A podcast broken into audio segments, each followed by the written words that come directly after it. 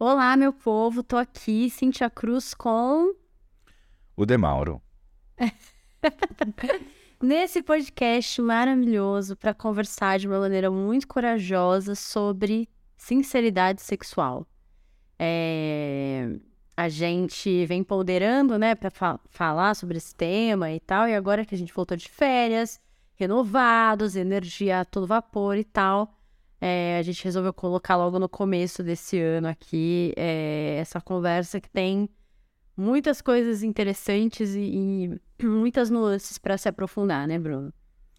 Isso, que é um assunto polêmico, porque infelizmente nossa sociedade ainda trata o sexo como algo polêmico, mas um assunto necessário porque falar sobre sexo e falar sobre esses temas também é algo.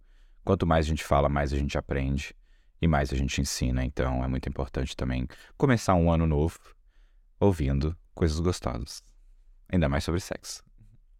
E detalhe, né, gente? Demauro tá rouco, está um pouquinho doente, e aí já uma voz que a gente já sabe que é, né? Ainda então é isso, falar de sinceridade sexual com alguém que tá com esse vozeirão rouco ainda. Então, se preparem.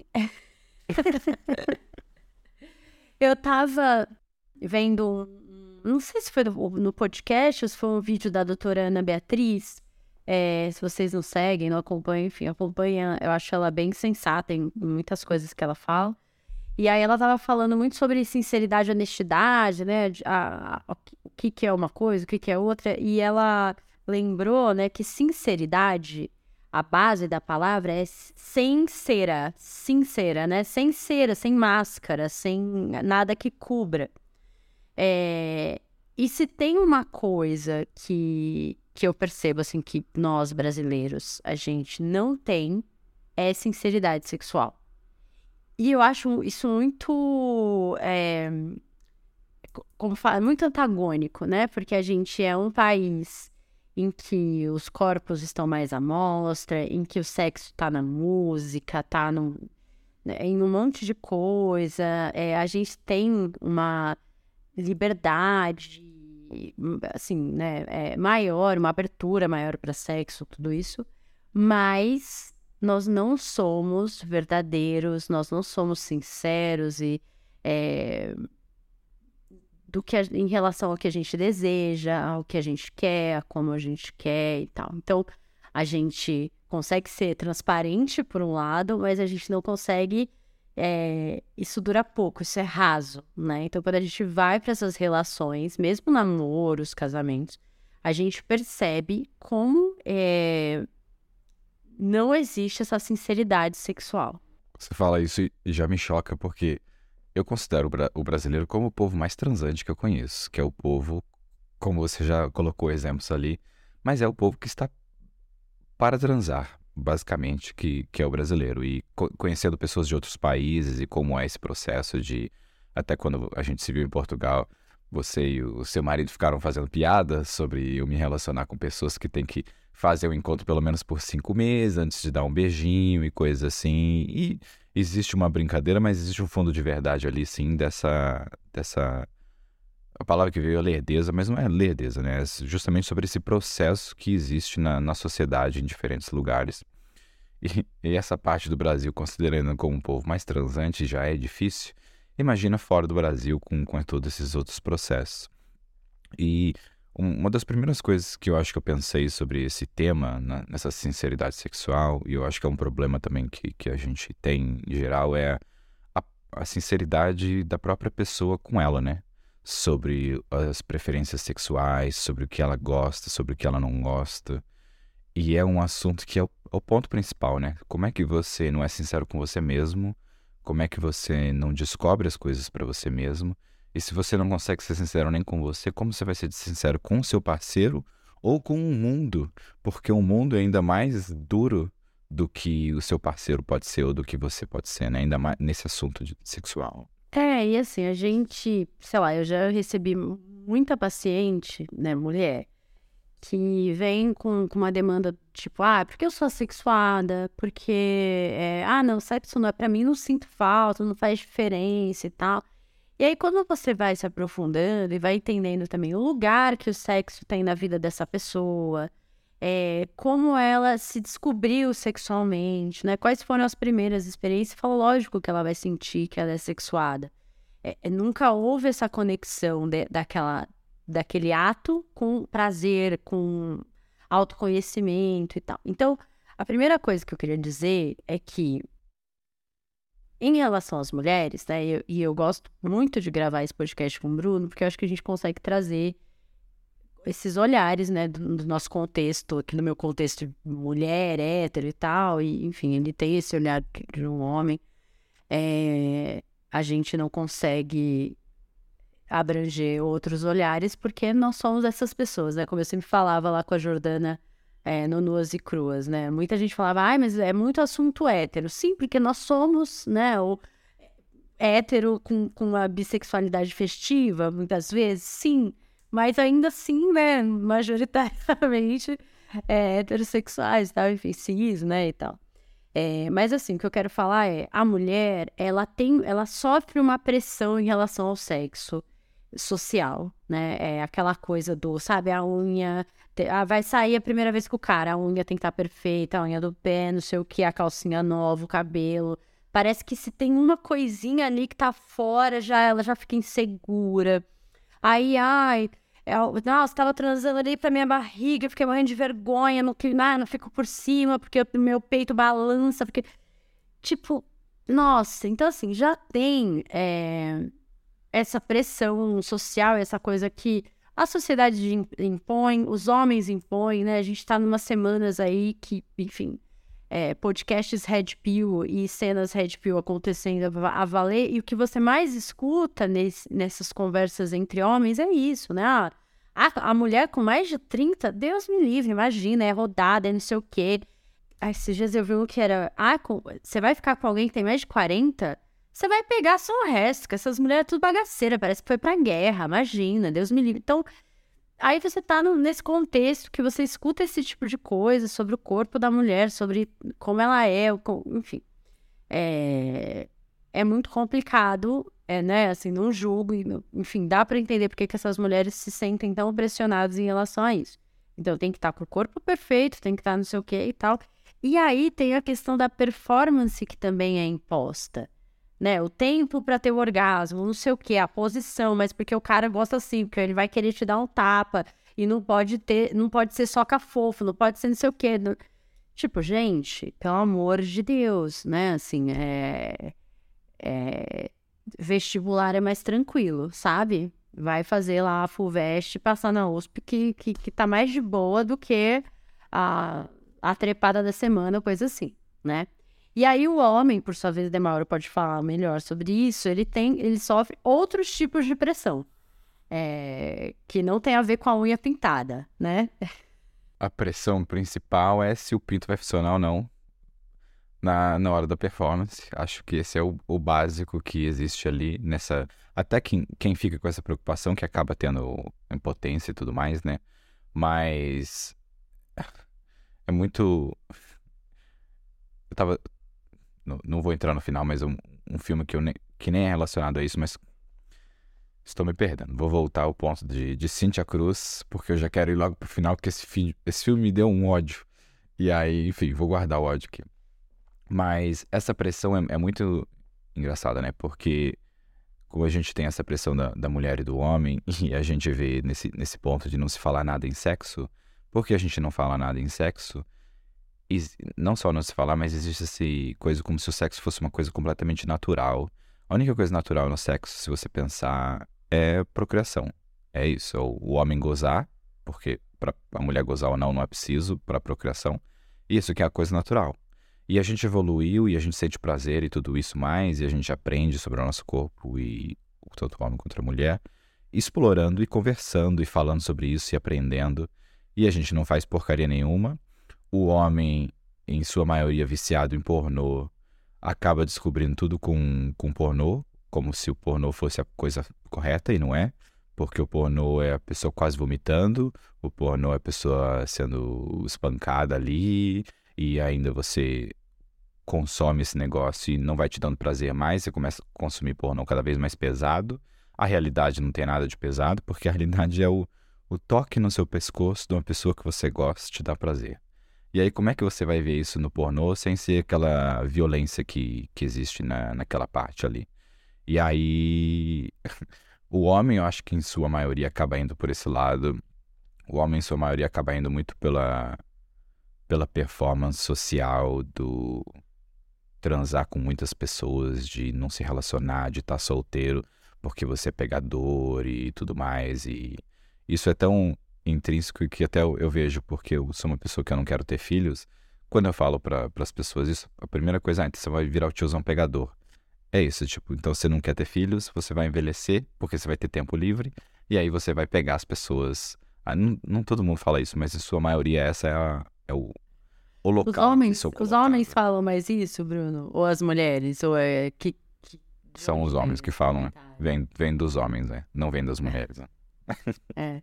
é, não, perguntei porque quando uma mulher fala que ela não quer ter filho, ninguém fala, nossa, vai virar gostosona, coroa, pegadora, né? Não é isso que ela escuta. É, nossa, mas vai morrer sozinha, mas, né, assim, o, o significado da vida é isso. Como assim, enfim, né? Vai para outros lugares. Mas, assim, eu acho que hoje a gente ainda te, existem pessoas no mundo que, por conta da religião, da fé que tem e tal, colocam o sexo nesse lugar de é, procriação e ponto, acabou isso. Ok, a gente não. A, a, gente nem tá falando com essas pessoas nesse podcast. Não é o nosso público, porque, né, elas, enfim, elas têm um jeito de ver o sexo. Eu acho que aqui a gente está falando com pessoas que entendem que o sexo ele tem um lugar importante na vida.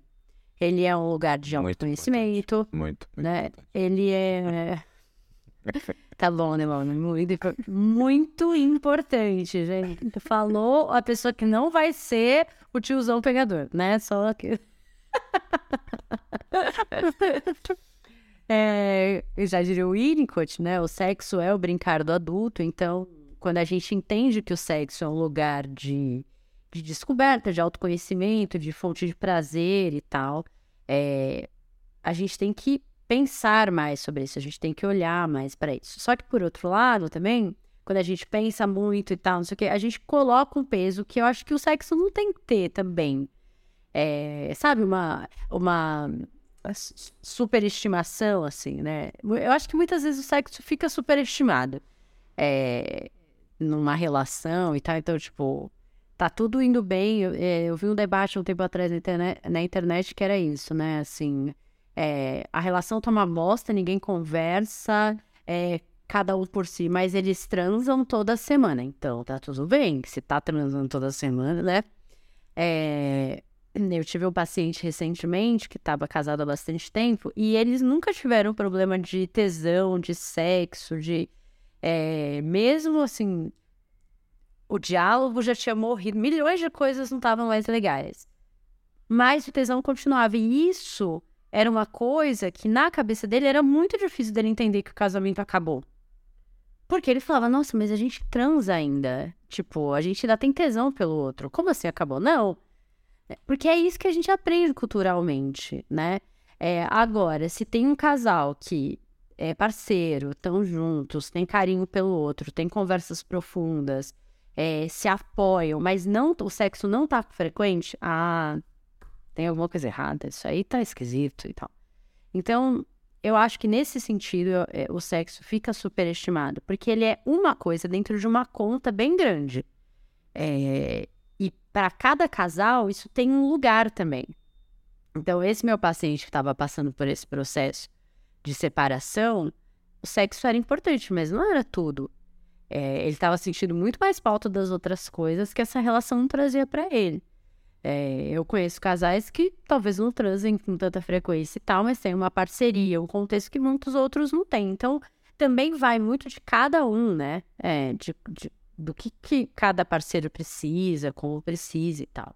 É muito único do relacionamento. E também é, é um pouco complicado nisso, né? Porque uma coisa não anula a outra Bem, você acabou de dizer, né, que a, o, que a, o que a pessoa realmente quer, né, que a pessoa vê como, como sexo sendo importante ou não.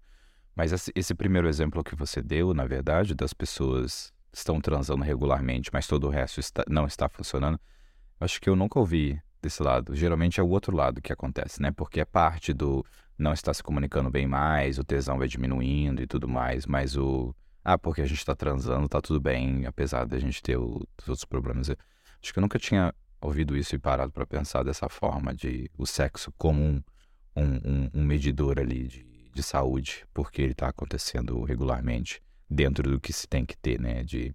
Aí a gente pode entrar até no número, né? Que há quantas vezes por semana, por mês, o casal transa, ou tem que ser todo dia, não sei o quê. Todo dia só um adolescente, né? Que tá. Enfim. Mas, ó, tem essa. Até essa coisa da frequência eu acho complicado, porque. É, enfim, eu tenho amigas casadas há muito tempo, eu tenho amigas recém-casadas, eu, né, enfim, estou falando não aí de paciente, falando do meu contexto de, de amizades e tal. É, eu tenho a, amigas que transam com frequência, é, mas, sei lá, é, não sei se dá para classificar assim, mas digamos que, que transe do, três vezes na semana. Duas trepadinhas, mequetrefe talvez uma transa legal. Sei lá. Ou às vezes são só três trepadinhas mequetrefe. Ok, né? Pra ela ou para eles, aquilo tá tudo bem, faz parte. Eu já conheço pessoas que não, nunca, nunca aceitariam trepadinha mequetrefe. É, sabe, tipo, meio de qualquer jeito, assim. Já tem. Então, quando a pessoa vem com um número, né? É, a pessoa da trepadinha mequetrefe falar que transa três vezes a semana e a outra que gosta de fazer amor, de, transa a cada, sei lá, uma vez por semana, uma vez a cada, a cada 15 dias, fala, nossa, né? Só que são olhares completamente diferentes. E aí, que eu queria entrar, é, aprofundar mais no tema, né, da sinceridade, é que a pessoa já não é, você falou, né? A pessoa não tem a sinceridade com ela. Então, assim, ela não consegue admitir para ela mesma que trepadinha rápida não é legal, ela não curte. Ou que ela curte também, sei lá. Mas, enfim, ela não consegue ter esse processo. Ela não consegue entender ou, ou, ou chegar num acordo com ela mesma que é, a relação que ela tem com o corpo dela atrapalha muito, ou ajuda muito no sexo, ou é, são conversas internas super importantes para se ter. É... Enfim, né? Por um lado, já tem gente que vai transar, não pense nada disso, isso não é uma questão, esse podcast não é para você, é, é, esse episódio não é para você. Para você que tem toda essa facilidade. Tem gente que tem, né, assim, que, que ó, escuta isso e fala, nossa, gente, pelo amor de Deus, é só ir lá e transar, para com isso. Mas tem gente que não, né, assim, tem gente que linka sexo muito com afeto, com amor, com contexto, tem gente que tem isso muito separado e tal.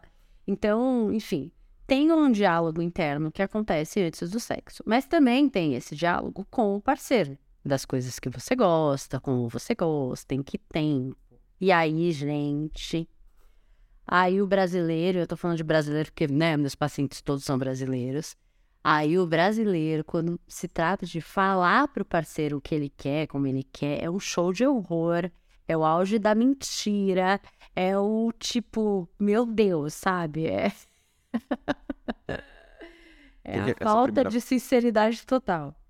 Essa primeira parte que você trouxe, a pessoa vai lá simplesmente transa. Eu acho que para quem não tem esse local de que precisa ter um sentimento ou admiração por alguém, simplesmente vai lá e transa. Agora, essa parte da onde você se relaciona com alguém, eu acho que é a parte mais difícil dos relacionamentos que eu conheço, das pessoas que eu conheço, de mim mesmo, de me, colocar nesse exemplo de anos de terapia para também conseguir melhorar nesse lado de você eu entender o que eu gosto e quem eu sou e como expressar isso para as outras pessoas. O primeiro não expressar o, o expressar sem dar, causar choque. Uh, o choque, justamente de eu dizer choque, você ouvindo isso já passa um milhão de coisas na sua cabeça que que é choque para o Nossa, né? O que a pessoa tem que falar para chocar? Gente, às vezes uma, é, é uma coisinha, um detalhe. Exato. Mas desse ponto ainda de como é essa sinceridade que eu vejo que é a, é a mais difícil, mas é a mais gostosa quando é quando, quando consegue existir de você ser sincero para para outro, para o seu parceiro, né? De você conseguir compartilhar o que você gosta, de você falar sem medo, falar sem esse sentimento de julgar e etc. Falando aqui, né, num podcast da boca para fora, porque numa relação e cada relação são tão únicas que esses sentimentos sempre voltam quando você começa a relacionar com uma pessoa nova, de como dizer e quando dizer. E a única coisa que eu aprendi sobre mim é que eu quero dizer. E aí todo o resto sempre se repete como de que forma dizer e quando dizer, aonde dizer. Eu só sei que eu quero dizer e como isso vai se desenrolando. É porque tem uma coisa que eu acho que às vezes as pessoas deixam em segundo plano e não pode deixar, é que o sexo, ele é um acordo, né? Ele é uma coisa que tem que acontecer ali entre duas pessoas. E tem gente que não é sincero sexualmente, é sincericida, é aquela pessoa que né, ela não só fala como ela quer, como ela impõe o que ela quer. É...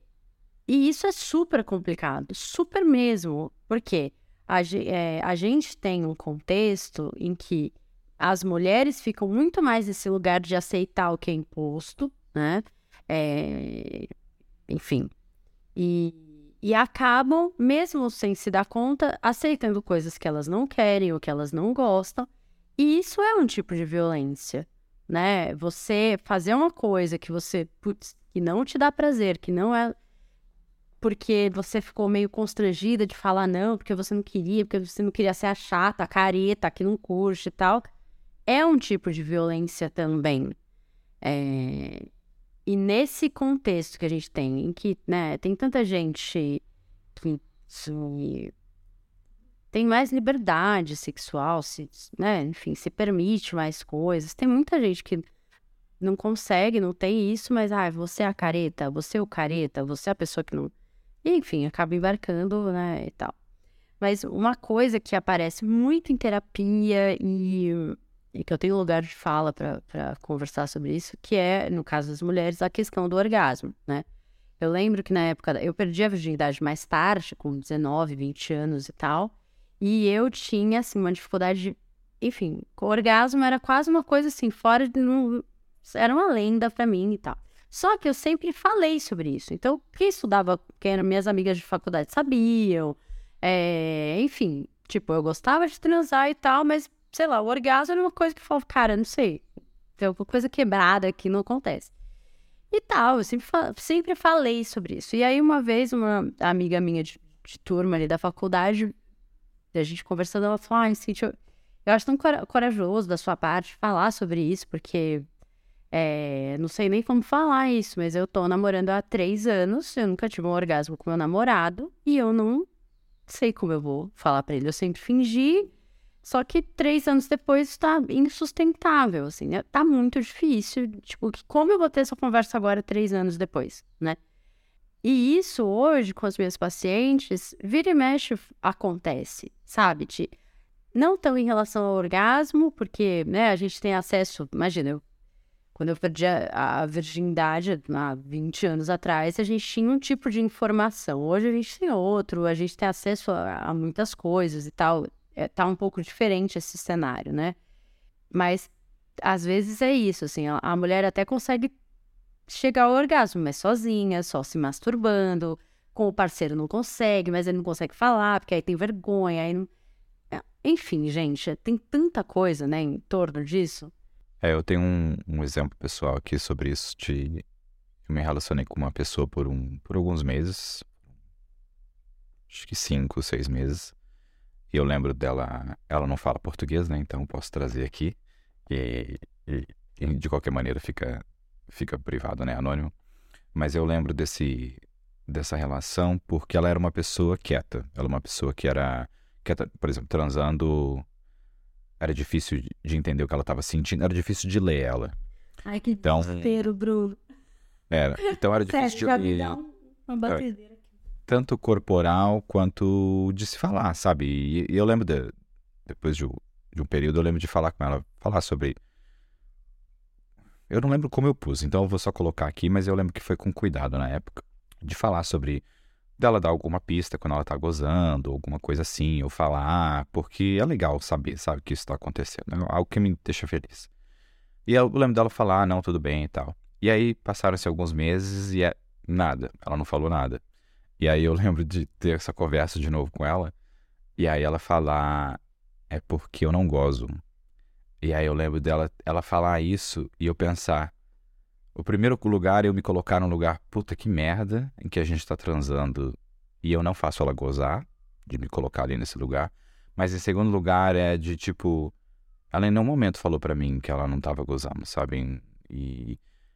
e eu senti, puta, eu perguntei, eu, eu introduzi essa parte no começo dela se expressar mais, e depois mais pra frente eu perguntei de novo, e aí eu, eu até pensei, e se eu não tivesse perguntado nada, como que ia ser, sabe? Como que a gente ia conversar sobre isso? Como que a gente ia tentar alguma coisa diferente, ou usar mais vibrador, ou coisas assim, sabe? Eu lembro de, acho que por muitos meses, de ficar muito triste comigo, pela minha performance, porque o homem pensando na minha performance ali com a mulher, disso não ter acontecido. E eu acho que eu não, eu não culpo ela. E eu não, não me culpo, eu acho que é simplesmente o estilo dela, o meu estilo, os tipos de vida e tudo mais. Mas eu lembro de como foi horrível ouvir isso, sabe, dela, assim, da minha parceira, que a gente tava alguns meses. E, e eu não, não tava fazendo ela gozar. E eu não sabia que eu não tava fazendo, porque. Enfim, eu já contei a história toda aqui. Mas, Bruno, é, é muito louco como tem muitas mulheres que simplesmente aceitam como se fosse, tipo assim, é isso. Eu não, nunca tive um orgasmo até hoje e eu aceito e não vou ter mais, é isso e paciência. É, e acho que eu posso falar de cadeira, né? Como eu passei um tempo assim, o sexo era prazeroso, era. Mas é isso, tipo, eu não conseguia, tipo, não achava o ponto certo, não entendia ali como tinha que ser e tal. Mas foi um processo que, que eu tive que descobrir sozinha, me entender sozinha, porque é muito difícil pro, pra gente, a gente não sabe, o cara saber, então, né, assim, é muito complexo mesmo, se você não dá pista, se você não direciona e tal. Cada corpo é diferente, cada mulher sente prazer em certas regiões ou de certas maneiras, enfim. Então, só que tem muita mulher que aceita isso e pronto. É quase, sabe? Ah, é isso, eu não gosto. É, vai, acontece. É, e é muito triste, né? Porque é, esse, esse processo, assim, é tão empoderador é, quando você se sente um pouco mais dona do seu prazer ou é, mais, sob, mais no controle do seu prazer, né? É, é, não sei, para mim, assim, a minha vida sexual, ela mudou completamente depois que eu entendi como como meu corpo funcionava, o que que dava mais prazer, qual era o caminho e tal. Assim, eu acho que a minha vida mudou não só na cama. Isso que é o mais doido, né? Quando porque sei lá, mudou minha segurança para todas as outras coisas na vida, assim. Não quer dizer, lembro de ouvir uma com, com todo mundo, né? Eu lembro de ouvir uma frase falando que eu achei ela violenta, dura no começo, mas depois eu, eu, eu achei ela realista e ela é realista agora, eu vou falar, você já vai achar isso, que é, se você não sabe como se dar o seu próprio prazer, como é que outra pessoa vai conseguir? Como é que você joga a responsabilidade em outra pessoa para dar o prazer para você que você nem sabe que você tem, que você nem sabe que você gosta? E claro, em, em alguns momentos você vai sair com pessoas que vão fazer coisas com você que você não tinha a mínima ideia que aquilo era possível existir no mundo. E é maravilhoso quando isso acontece, mas em sua maioria a responsabilidade é sua de se tocar, de entender e de, de, de, descobrir o que te dá prazer ali, né? E até nesse, nesse exemplo completamente oposto de sair com, com outra pessoa, eu lembro de sair com, com, essa, com essa mulher e ela falar que ela tinha uma dificuldade grande de, de gozar, mas ela tinha um vibrador dela que a gente podia usar o tempo todo e aí ela gozava com o vibrador. E era isso. Ela entendia que ela tinha uma dificuldade de gozar, não vejo problema nenhum usar o vibrador, acho até muito maravilhoso. Nossa, e, tô... é, é... Ah, às vezes facilita a própria vida da pessoa, né, gente? É. E, e como é isso? Ela descobriu que ela tem esse, esse espaço, e, ou, não vou dizer problema, né? Mas esse, essa, como o corpo dela funciona, e ela usa o vibrador e tudo bem. Mas é isso, ela teve que se tocar, ela teve que transar várias vezes e descobrir que funcionava dessa maneira. E não só para quem tem dificuldade de gozar, né? No, no se gozar em, em geral, no, no aprender sobre seu corpo e toque e tudo mais. E, e, e eu penso, sempre que eu, quando eu tô falando sobre sexo com amigas, eu sempre penso, que merda que é mulher hétero. Porque só se lasca. A mulher hétero tá no mundo pra se lascar. Ai, que inferno, né?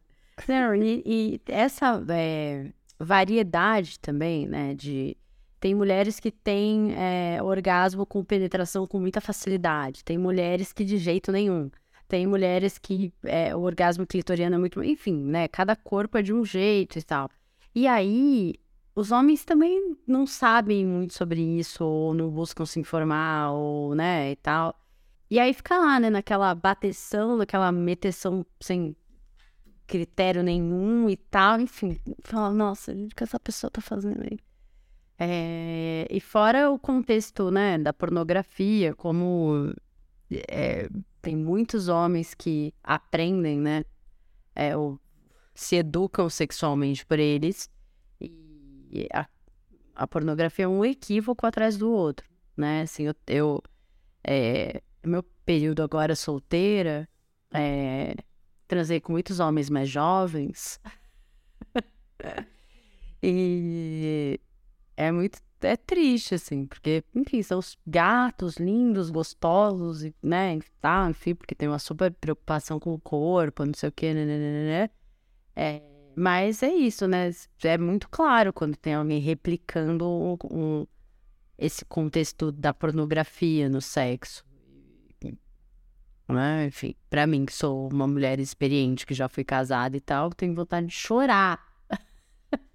Tipo, meu Deus, que desperdício, enfim, mas é isso. Tem porque existe com a mulher também.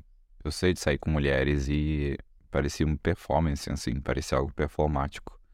Algo de. Teve uma pessoa que eu lembro de me sentir como se fosse um filme pornô, assim, sabe, do que estava acontecendo ali no, no negócio, essa sensação. E era muito. Não vou dizer que foi broxante, porque se fosse broxante teria acontecido na hora, então não foi. Mas foi broxante do espírito, não do corpo. O corpo não, não broxou, mas o espírito broxou. Porque... Uma alma brochada. Uma alma brochada. Vamos introduzir aí a alma que brocha, mas o corpo não, não, não, o corpo continua. Ah, mas como é isso, a realização de, de ver aquela performance ali como algo encenado até, assim, de, de, de se pensar, sabe? E é esse ponto, né? Se você não se sente seguro de falar sobre sexo com as pessoas. Você vai aprender aonde? Se uhum. você não fala com ninguém sobre sexo, você vai aprender no filme pornô. E o filme pornô são todos iguais. Que o filme pornô é. Um roteiro. Feito... É, é. E o ângulo da câmera, a iluminação, e é limpo, e não tem cheiro, e. Não, e é também, assim, muito nesse contexto do, do olhar e tal, do que dá prazer para o homem, o que é prazeroso para o homem, né? Enfim eu lembrei de uma coisa agora em relação a esse lance da, da mulher se conhecer, desse processo todo.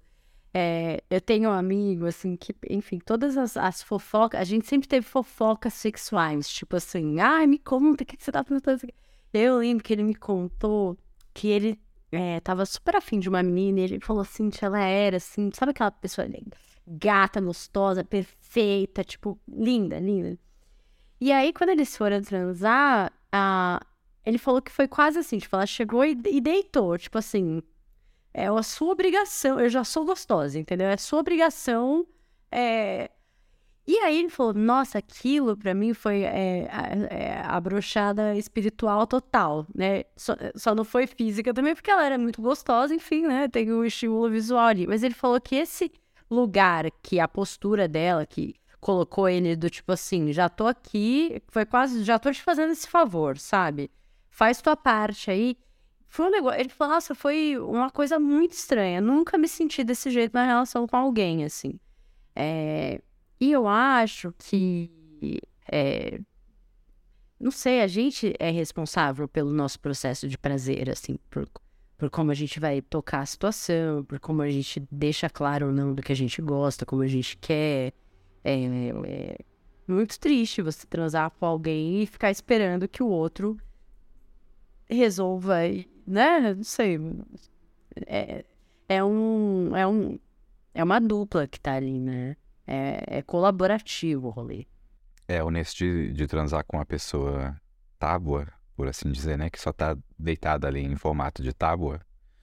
Eu, é, como é essa eu coisa? Eu não penso em tábua, eu penso em beterraba mesmo, né? Sabe uma beterraba? Beterraba? É, tem gosto de nada, não tem... Enfim. Beterraba tem muito gosto, tá? Beterraba é gostoso.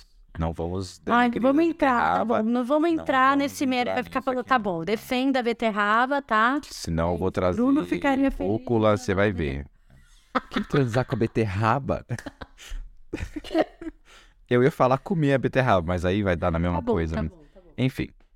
o, se o transar com a pessoa tábua, na minha cabeça, é muito mais justamente essa pessoa que tá ali, dura, que é esperando que se coloca ne- nesse local onde a outra pessoa tem que dar prazer a ela e não porque ela é gostosa, mas porque ela ela vê que é assim que acontece, né? A outra pessoa vai me dar prazer.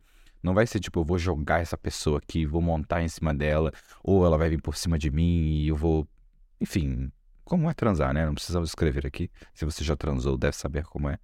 E eu tenho essa visão por esse lado, da pessoa simplesmente esperar o prazer vir do outro, ao invés dela saber o que ela gosta, ou até o quando você sabe o que você gosta e outra pessoa tá fazendo algo que você não tem a mínima ideia do que tá acontecendo ali, você já pega mais o controle da coisa, já faz o negócio e já faz uma coisa ali, sabe? Essa, essa, essa parte. Porque eu até me fez pensar aqui como uma dança, né? Porque na dança, até num, num outro ponto aqui que eu não sei nem, a dança deve ser muito sexista, né? Se a gente pensar, porque é sempre o homem quem conduz, ah, na maioria das danças, então. No sexo não é o homem quem conduz, né? No sexo são os dois. No sexo é uma dança em que os dois conduzem. Pode ser momentos que alguém conduz ou outro conduz, mas você tem todo o direito e todo, ainda mais o prazer ali que você vai ter em conduzir, porque você sabe o que fazer para você ter prazer, né? E, e descobrir o que a outra pessoa faz. Mas queria também deixar aqui minha revolta com as pessoas tábuas, especialmente, mas essas pessoas que não expressam nada, que é a gente quer ler o seu corpo, a gente quer ver o que está acontecendo, demonstre. Demonstre para outra pessoa, gema, respire. Quer ser uma Sobe, tábua? gema, né? Sim, uma parte da tábua. Não precisa ser totalmente, pelo amor de Deus. Né? Que seja uma tábua que range.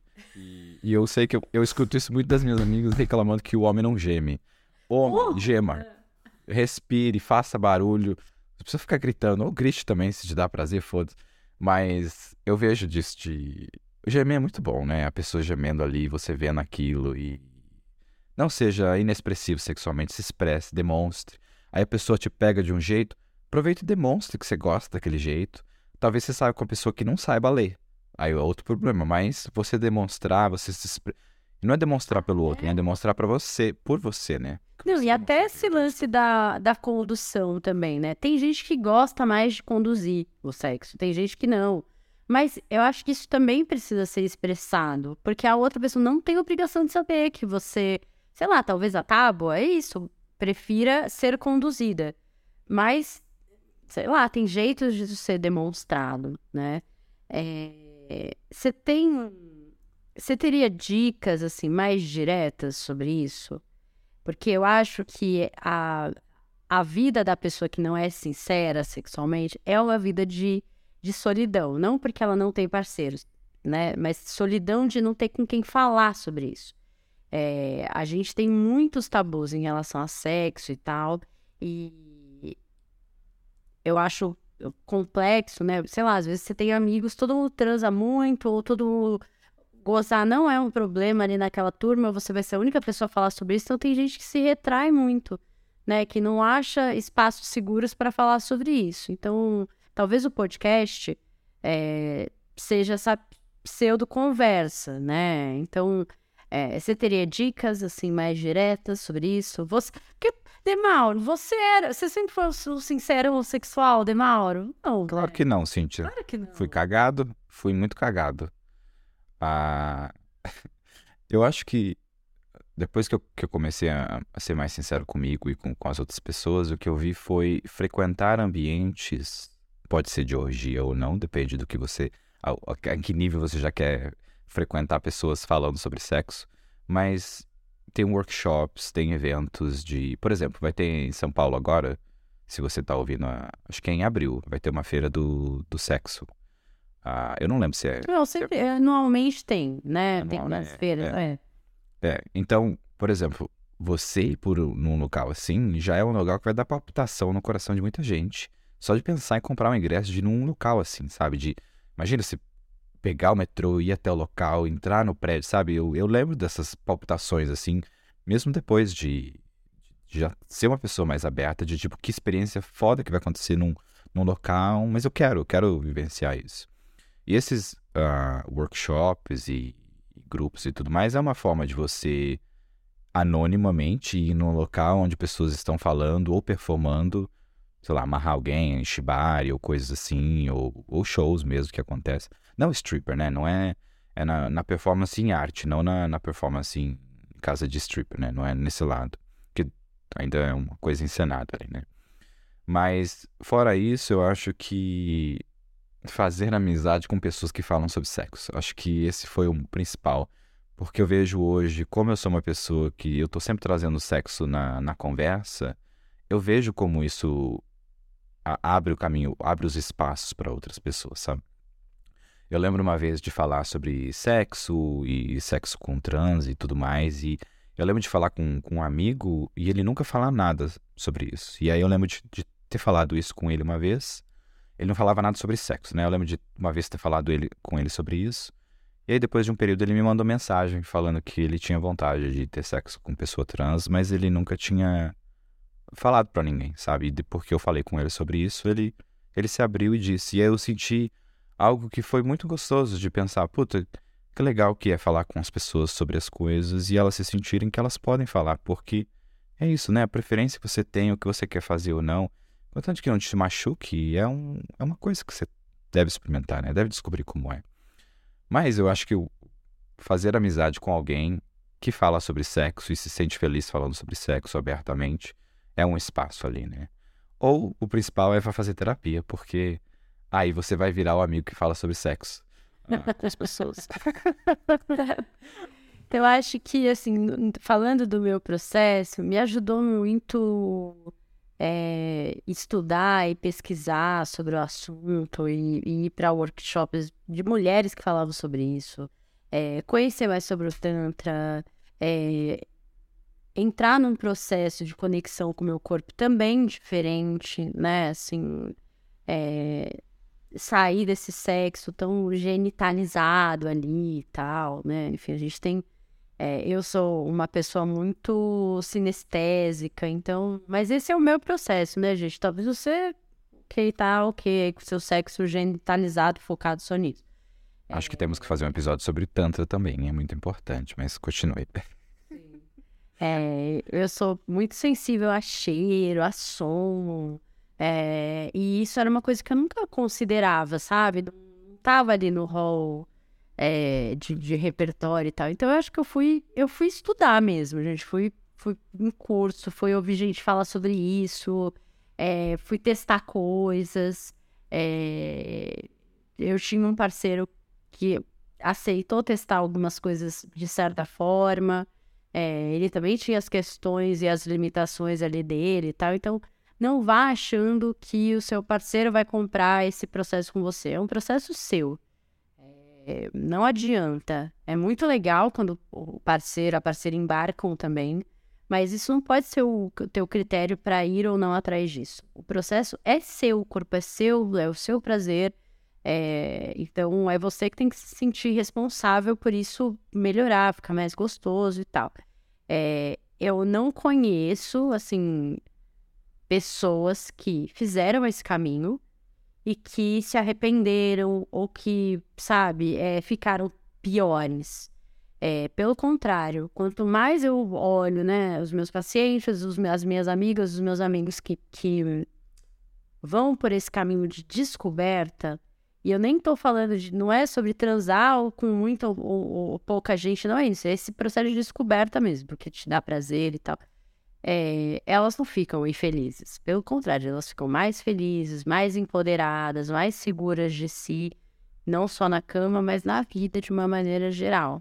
E é quase que dá para ver, é perceptível, assim, como isso está diferente, né? Então enfim, tenho amigos que trabalham com massagem tântrica, com de terem clientes que mulheres que tiveram o primeiro orgasmo aos 70 anos, né, numa massagem, porque são de uma geração em que, imagina, a mulher vai ter prazer no sexo. É... Espero que se você está ouvindo a gente e você não, não tem todo esse conhecimento sobre o seu corpo, seu prazer e tal, você não espere até chegar aos 70 anos ou para, né, não precisa disso. Hoje você tem ferramentas, coisas muito bacanas que você pode acessar para ter mais prazer. Sabe uma coisa que eu, eu fazia muito quando eu era mais novo? Eu lia contos eróticos. Era algo que me deixava muito não só excitado, né, mas muito intrigado, muito queria, eu acho que porque o, o ler você tá, como no livro ali, né, você tá sendo o autor também do que você tá lendo, né? A imaginação tá vindo de você. Então, é, é até algo que eu não faço mais como adulto. Talvez eu tenha escrito conto erótico. Ah, te contando aqui pela primeira vez, sim, sobre isso. Mas. Já sabia, vai. Já sabia. Já tinha te contado, esqueci. Já tinha contado. Nunca mostrou o conto, mas já contou. Esqueci, já. Mas eu, eu gravei em áudios também, porque alguém me falou. Uma ou duas pessoas me falaram sobre a minha voz e eu aproveitei e gravei em áudio. Uma ou duas. Talvez. Ah, não, que Não, mas agora. Fala, uma pessoa rouca hoje, né? Tipo, é. gente, todo Mas- mundo fala, né, pro Bruno da Banqueta.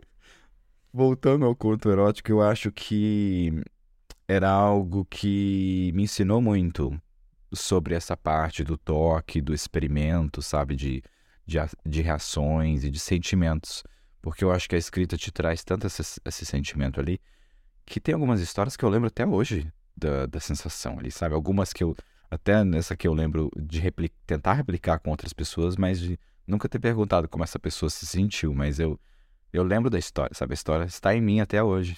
Talvez eu deva voltar a ler isso. Lembrando que a gente tem um episódio muito foda sobre leitura e como a leitura, enfim, a importância da leitura pro nosso cérebro e tal.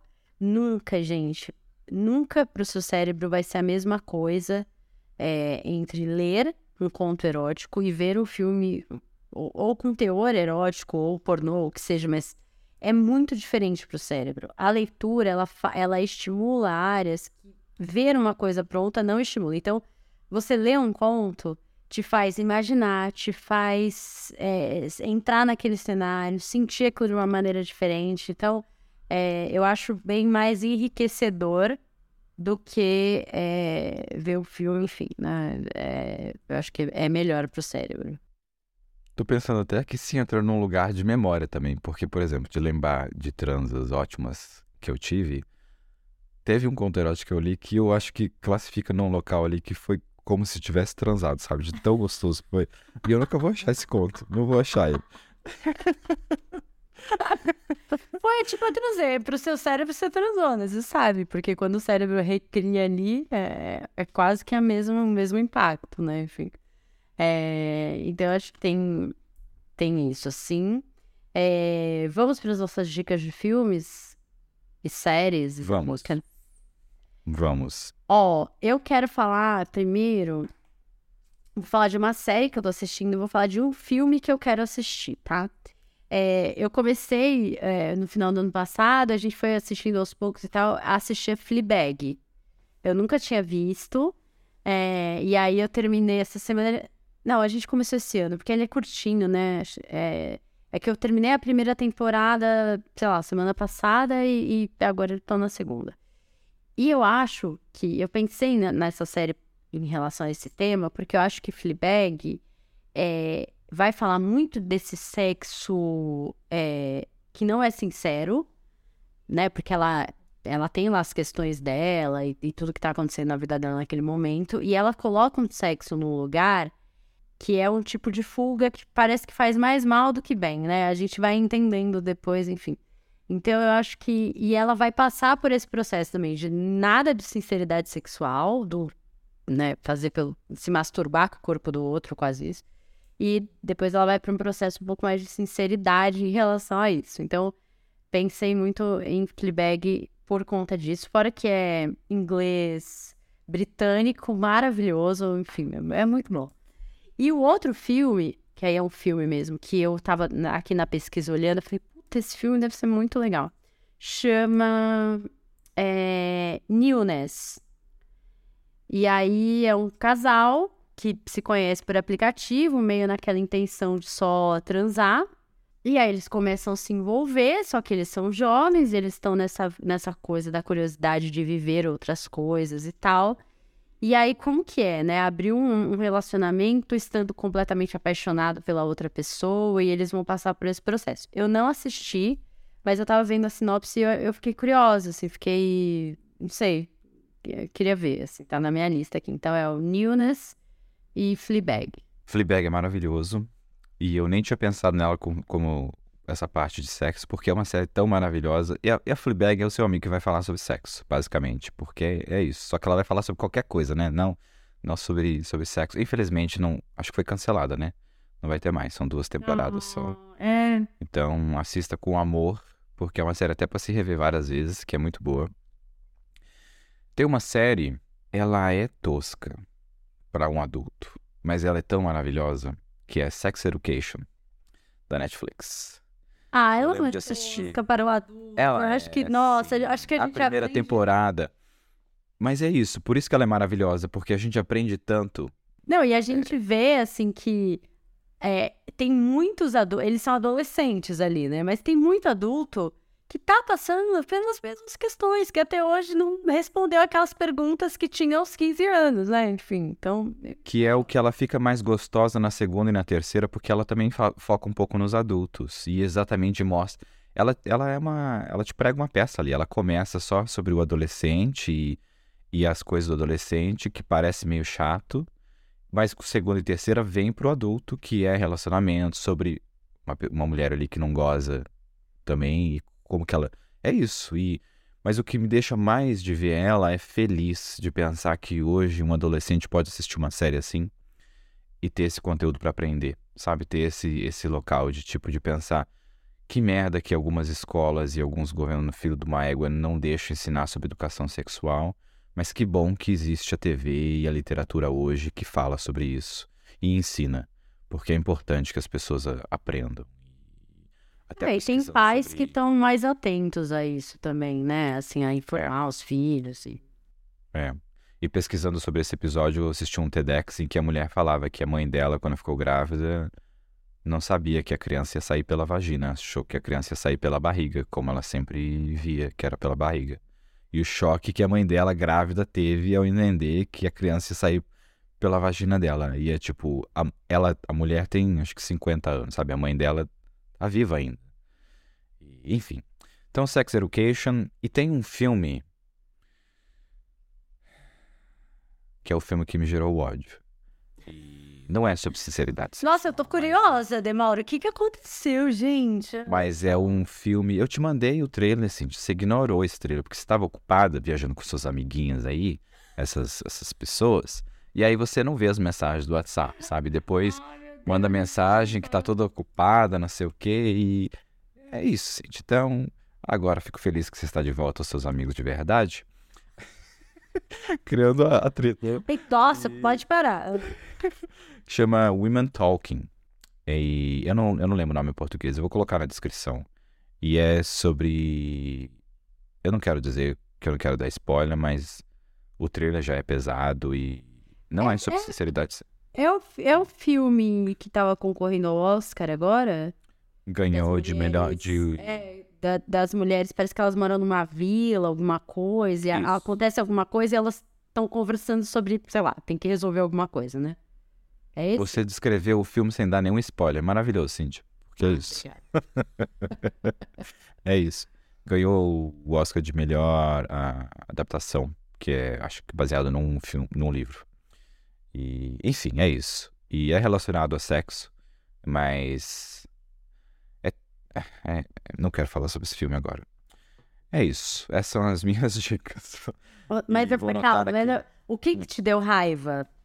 É, Foi tipo, foi uma raiva é, pela situação, uma raiva por como elas resolveram, é, é ver mulheres numa situação daquela, tudo isso junto. É um filme que mostra. É focado na religião, então mostra a religião num papel muito importante. E o direito da mulher é completamente inexistente. Mostra algo em que foi muito normal na humanidade, que ainda é normal hoje, em sociedades como a que é mostrada no filme. Eu não quero falar muito porque eu não quero dar spoiler. Eu acho que esse é o, que é o principal, é. Porque eu não. Adoraria falar sobre ele, a gente pode falar no, no WhatsApp, mas eu vou dar spoiler e eu não, eu não lembro muito bem se o trailer fala sobre o que aconteceu em, naquele local. Sabe, como você falou ali, aconteceu não sei o que lá, as mulheres têm que decidir não sei o que. É isso, basicamente. Porque eu não assisti o trailer todo, eu geralmente não assisto o trailer todo. E só a parte que eu já assisti já. Enfim. É isso, é um filme bom. filme importante de assistir também, é relacionado a, ao tema. E é um local em que vai ao extremo tão profundo do, do pesado que mostra pra gente o, o quanto é importante se descobrir, o quanto é importante lutar pelo que você gosta, sabe? Demonstrar, falar pra pessoa, falar pro seu parceiro, falar pra sua parceira, sem a imposição, né? Sem o obrigar, a obrigação, mas como é se o seu direito ali, né? O seu prazer e seu corpo, suas regras. Roubar essa frase aí que já tá batida na internet, mas é verdade. ah, queria só, queria só fazer uma, uma, uma fofoquinha de, em relação a filmes e tal. Deixa eu até ver se eu acho o livro, peraí. Então, ano passado, eu acho que foi, é, foi acho que ano passado, eu comprei um livro. Aliás, eu vi o livro lá na livraria e eu falei, nossa, que livro lindo, que desenho lindo, enfim. Você sabe, Demauro, que eu não sou uma pessoa que eu compro qualquer livro do nada, né, assim. Você basicamente mora nas livrarias, porque eu tô ainda pra te pegar dormindo em livraria, porque eu acho que você dorme. E aí, é, eu achei o desenho, assim, os traços e tal, lindo, maravilhoso. Levei para casa, li o livro, achei, nossa, fiquei chocada, assim, ele é muito maravilhoso mesmo. Olha a capa do livro. Pra ver? E ele é todo com esses traços. Dourado, ele, bonito, é. É lindo, gente, é lindo. Aí, e ele é lindo porque é, ele fala de coisas muito profundas e sérias da nossa existência, da nossa vida, mas nesse contexto fofinho do desenho e tal. E aí eu descobri lá assistindo o Oscar que ele virou um filme. Tem um filme desse livro, e aí eu ah, fiquei muito feliz e tal, e assisti, chorei o filme inteiro e tal. É, o que eu o livro chama O Menino, a Topeira, a Raposa e o Cavalo. É, the Boy, The Mole, é, enfim. É, e concorreu, ganhou, eu acho que ganhou. Então, não sei ganhou qual prêmio.